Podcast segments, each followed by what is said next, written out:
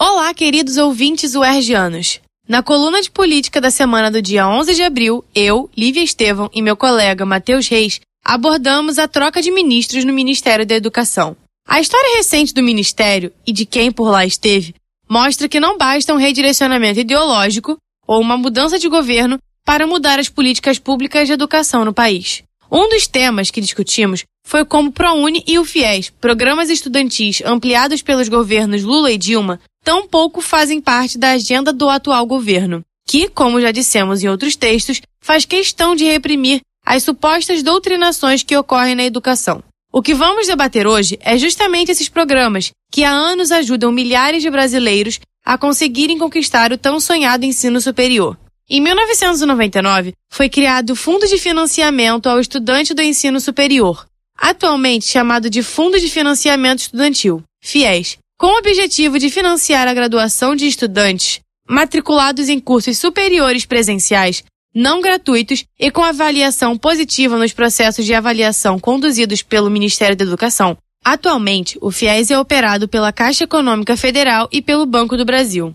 Todas as operações do processo seletivo, da adesão das instituições de ensino e inscrição dos estudantes a divulgação dos resultados de entrevistas são realizadas pela internet. Isso traz uma comodidade e facilidade para os participantes, garantindo também a confiabilidade. O FIES é um fundo de financiamento. E o que isso quer dizer?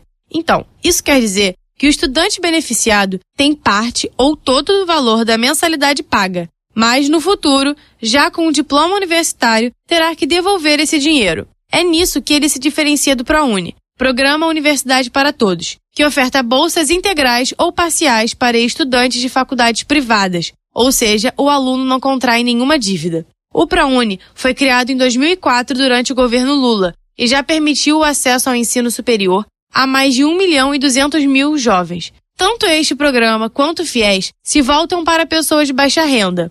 De 2010 a 2013, foram firmados mais de um milhão de contratos pelo FIES. Apesar de mudanças ao longo dos anos, durante todo o período de existência, esses programas sempre tiveram o mesmo intuito: auxiliar pessoas de baixa renda que desejam cursar uma faculdade e não têm acesso a uma instituição pública. O que podemos esperar é que, mesmo com mudanças, esses programas continuarão com a finalidade inicial, visto que a indicação de Abraham Weintraub, novo ministro da Educação, em nada deve, abre aspas, alterar a bateção de cabeças, fecha aspas.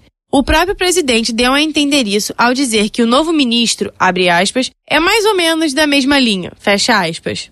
Para mais informações, acesse o site do comunicauerj.wordpress.com e leia a coluna na íntegra.